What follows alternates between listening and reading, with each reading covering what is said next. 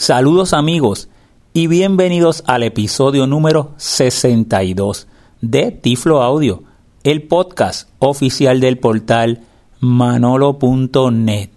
Reciban nuevamente un saludo de este su amigo José Manolo Álvarez grabando hoy martes 27 de octubre del año 2015. Hoy estaré presentando un tiflo audio corto. Es la grabación de una participación que tuve este pasado sábado 24 de octubre. Tuve el honor y el privilegio de haber sido invitado a ser el orador principal de la actividad de iniciación de una organización estudiantil de eh, el capítulo de Puerto Rico de la Universidad de Puerto Rico, del recinto de Río Piedra, de la National Society Collegiate Scholars. Esta es una organización donde para poder participar, eh, ser miembro de ella, eh, estos jóvenes universitarios tienen que tener un excelente promedio académico, tienen que ser estudiantes de honor y también tienen que tener unas cualidades de eh, calidad humana, responsabilidad social, ya que también la organización se involucra en diferentes servicios a la comunidad. Nuevamente agradezco su invitación, el haberme considerado eh, y permitido eh, participar de su actividad y también al final el haberme hecho pues un reconocimiento como miembro honorario de su organización. Así que los dejo con ese audio eh, y el mensaje que, ofrecí en, la actividad. Y les recuerdo que pueden escuchar eh, todos nuestros Tiflo Audios visitando nuestro sitio de www.tifloaudio.com. Pueden visitar nuestra página de internet, el portal manolo.net, www.manolo.net y encontrar diferentes tecnologías para personas ciegas y también pueden eh, seguirnos por Twitter como Tiflo Manolo. Continuamos con los reconocimientos especiales de la NCS a esas personas importantes para nuestra Universidad de Puerto Rico y para nuestro país en general. Siguiendo la línea del reconocimiento como miembro distinguido, es para nosotros un honor poder contar con la presencia de una persona tan fundamental en nuestra universidad. Como pudieron apreciar, los pilares de la NCS son liderazgo, servicio y escolaridad. Entendemos que esta persona cumple con nuestros tres pilares. Para cerrar con broche de oro esta parte importante de nuestra ceremonia, les quiero presentar a nuestro orador principal, José Manolo Álvarez.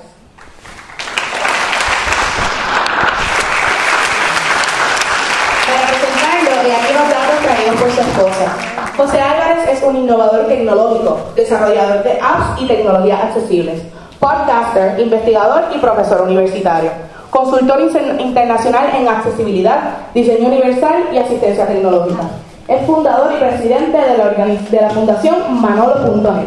La misma promueve el aprendizaje de destrezas de programación y creación de apps, así como el desarrollo de páginas de Internet por estudiantes de educación especial en ambientes inclusivos. José Álvarez posee un bachillerato en, en Administración de Empresas de la Universidad del Estado de Nueva York Además de poseer una maestría en educación especial y en la actualidad se encuentra en su disertación doctoral en Administración de Programas de Educación Especial en la Universidad Interamericana Recinto Metro. Cuenta con una certificación en Accessible Information Technology de la Universidad de Southern Maine. También obtuvo una certificación en aplicación de asistencia de tecnología de la Universidad del Estado de California. Es pionero en la creación de software y apps que promueven la, la inclusión educativa de estudiantes ciegos, sordociegos y de educación especial. Ha desarrollado varias metodologías que han resultado ser exitosas en la integración de la tecnología y en el aprendizaje de estudiantes con necesidades especiales, especialmente en las áreas de ciencias y matemáticas. Por favor, recibamos con un fuerte aplauso a nuestro orador principal, José Manolo Álvarez, quien nos brindará el mensaje.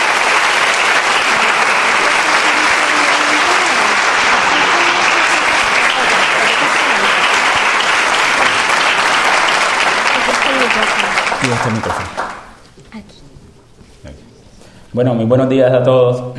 Es para mí realmente un verdadero privilegio, un verdadero honor participar de la actividad y, haber sido invitado Eh, durante esta mañana le traigo unas cortas palabras y espero que sea un mensaje que sea de inspiración y motivación a todos ustedes.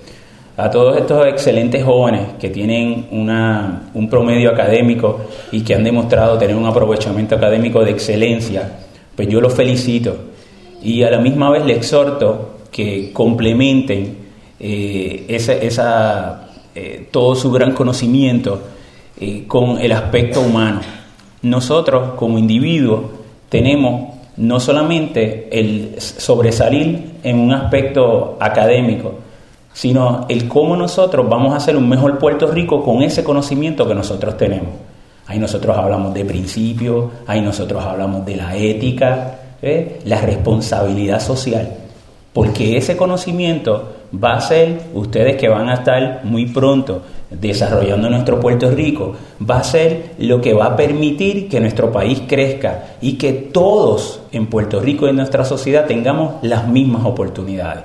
Lo primero que nosotros que tenemos que siempre, cuando nosotros hablamos de igualdad, y en este caso igualdad de personas con impedimento, es creer en, la, en el potencial que tienen las personas con impedimento.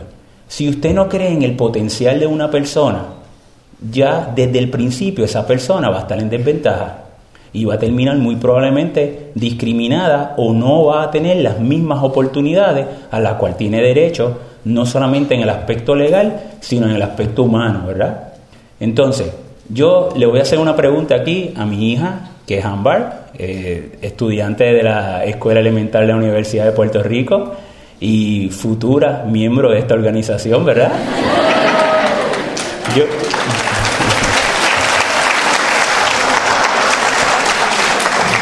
yo le voy a preguntar a ella que qué significa para ella una persona con impedimento.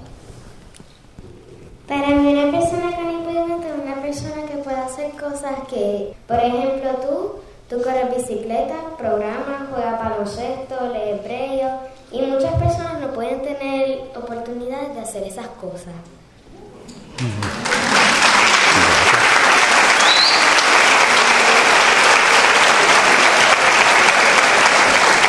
Fíjense que Ámbar, al ser mi hija, literalmente los ojos de su papá, ¿verdad? Tiene una actitud positiva hacia las personas con impedimento, porque es lo que ella ha visto en nuestra casa. Y eso es lo que yo le digo cuando nosotros debemos forjar seres humanos que logren poner su, su conocimiento y todas sus destrezas por el bien de Puerto Rico. Yo cuando crecí eh, y fui a la escuela, soy orgulloso, eh, eh, muy orgulloso me siento de haber asistido a escuelas públicas de Puerto Rico, desde kindergarten hasta cuarto año de escuela superior. yo siempre escuché una palabra que todavía hoy día la escucho, y era el no se puede. Generalmente siempre me veían y siempre que uno ve a la persona con impedimento te dicen Manolo no puede ver, Manolo no puede ver la pizarra, Manolo no puede guiar, Manolo no puede, no puede y no puede. Y lo que yo quiero dejarles saber a ustedes es que con una actitud positiva, primero ustedes tienen que tener siempre un sueño y no, y, y no permitan que nadie se interponga en ese sueño que ustedes tengan. Eh, eso no se puede, hay que eliminarlo. Porque si yo me hubiese dejado llevado por todos esos no se puede, no hubiese estado aquí hablándole a ustedes. Y, el, eh, por ejemplo, me acuerdo el, mejor ejemplo que le puedo dar en la clase de matemáticas. Todo el mundo me decía que yo no podía aprender matemáticas, ni iba a ser bueno en matemáticas porque era una clase muy visual. ¿Y qué yo hacía? Yo tuve la gran ventaja de que tenía una personalidad que tú me decías que no podía hacer algo y eso era lo que yo quería hacer. Y eso es importante también en la vida, esa motivación. ¿Cuál ustedes creen que fue mi clase favorita? Matemática. yo aprendía yo escuchaba y sentía que aprendía. Y cuando hablaban de un medio, pues no podía ver la fracción, pero podía entender y aplicar lo que era un medio, pues la mitad de algo, ¿verdad que sí? Entonces, cuando yo me fui a graduar de escuela superior, me acuerdo que eh, fui una, una consejera y ella me dijo, Manolo, tú tienes muy buenas notas, pero como tú eres un estudiante ciego, tú debes o tú tienes, eso fue la manera que me dijo, que estudiar algo que sea algo no visual, algo que sea teórico, Y yo de inmediato, eso tú tienes. Y yo dice, oye, pero es que a mí ni siquiera me han preguntado. O como que es algo teórico. Y, y, las buenas notas que yo tengo en matemáticas. Ah, pero universidad es diferente. Entonces, otra cosa que ustedes como personas siempre deben tener son altas expectativas. Siempre procuren tener las más altas expectativas. Y eso también debemos procurar hacia nuestra población con impedimentos. Y yo me acuerdo que a mi consejera, en ese momento, yo me puse a pensar, ¿qué es lo más visual que a mí se me puede ocurrir en estos momentos? Y para esa época, eh, pues soy muy contemporáneo con la doctora que nos acaba de dar su mensaje. Yo también eh, eh, hace 30 años entré como prepa a la universidad. Yo dije, oye, lo que está de moda ahora es la programación de computadora. Yo le dije, no, no, ya yo sé lo que yo voy a estudiar Ah, ¿qué tú vas a estudiar? Y yo, programador de computadora. Y me dijo, pero ¿cómo tú vas a estudiar programador de computadora si tú eres ciego? Me dice, ¿tú conoces alguna persona ciega que use computadora? ¿Tú sabes si una persona ciega puede usar una computadora? Y yo le dije, no, no lo sé. Pero ¿sabe qué? Si no lo hay, lo inventamos. ¿Eh? La actitud positiva de querer. Y luego me pude superar, pude ir a la universidad. No fue fácil, unos sacrificios tremendos, pero nada en la vida que sea fácil, el resultado va a ser el de, tener las más altas expectativas. Tuve la oportunidad de estudiar, estudié programación de computadora, tuve la oportunidad de terminar mi bachillerato en una universidad en los Estados Unidos. Luego, cuando eh, regreso a Puerto Rico, eh, enlacé el aspecto social y con eso terminó mi presentación, como igual la, la, comencé. ¿Eh? ¿Qué, era lo que se supone que yo hiciera? Que me fuera a trabajar a la banca, que me fuera a trabajar a, diferentes lugares donde mi conocimiento en programación eh, pudiera entonces eh, desarrollarse. Pero yo quería trabajar en el aspecto social. ¿eh?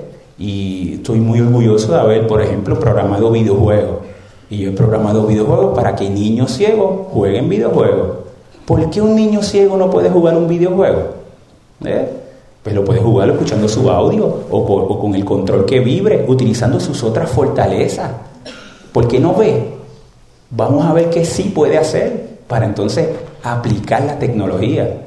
He tenido la oportunidad de trabajar en proyectos educativos, por ejemplo con la NASA, desarrollando software para el área de ciencias y matemáticas. ¿Quién le iba a decir a aquel muchacho ciego de escuela pública, de familia clase media baja, que iba a poder hacer un proyecto en la NASA? cuando lo que yo recibí era bullying y los no se puede en la escuela.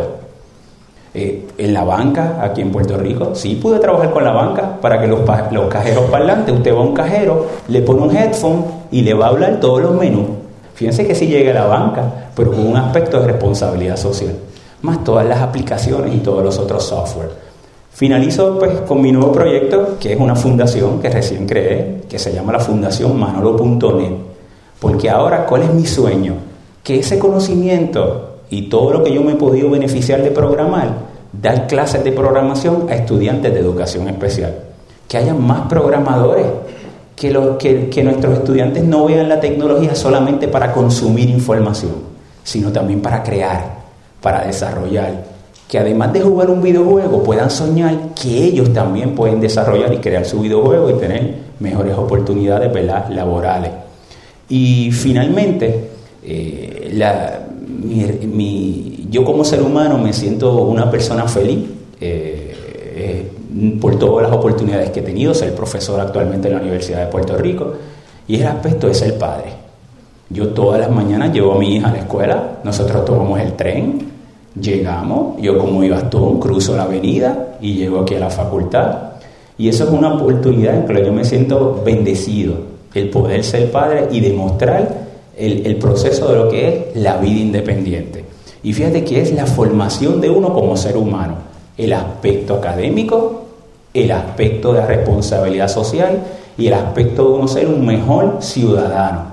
Así que yo les deseo a todos ustedes el mayor de los éxitos y yo espero que ustedes también en un futuro que van a ser los responsables de guiar a nuestro Puerto Rico, siempre tengan en consideración la igualdad para todos en nuestra sociedad y nosotros vamos a ver que vamos a tener un mejor Puerto Rico.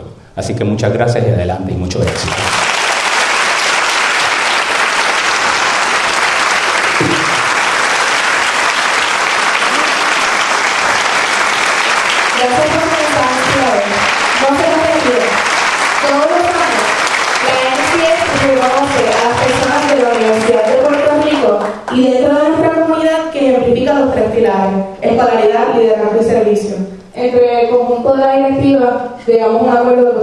Usted representa esos tres pilares. Y es por eso que el día de hoy, por su compromiso, entrega, solidaridad y labor humanista, lo proclamamos miembro honorario de nuestro capítulo.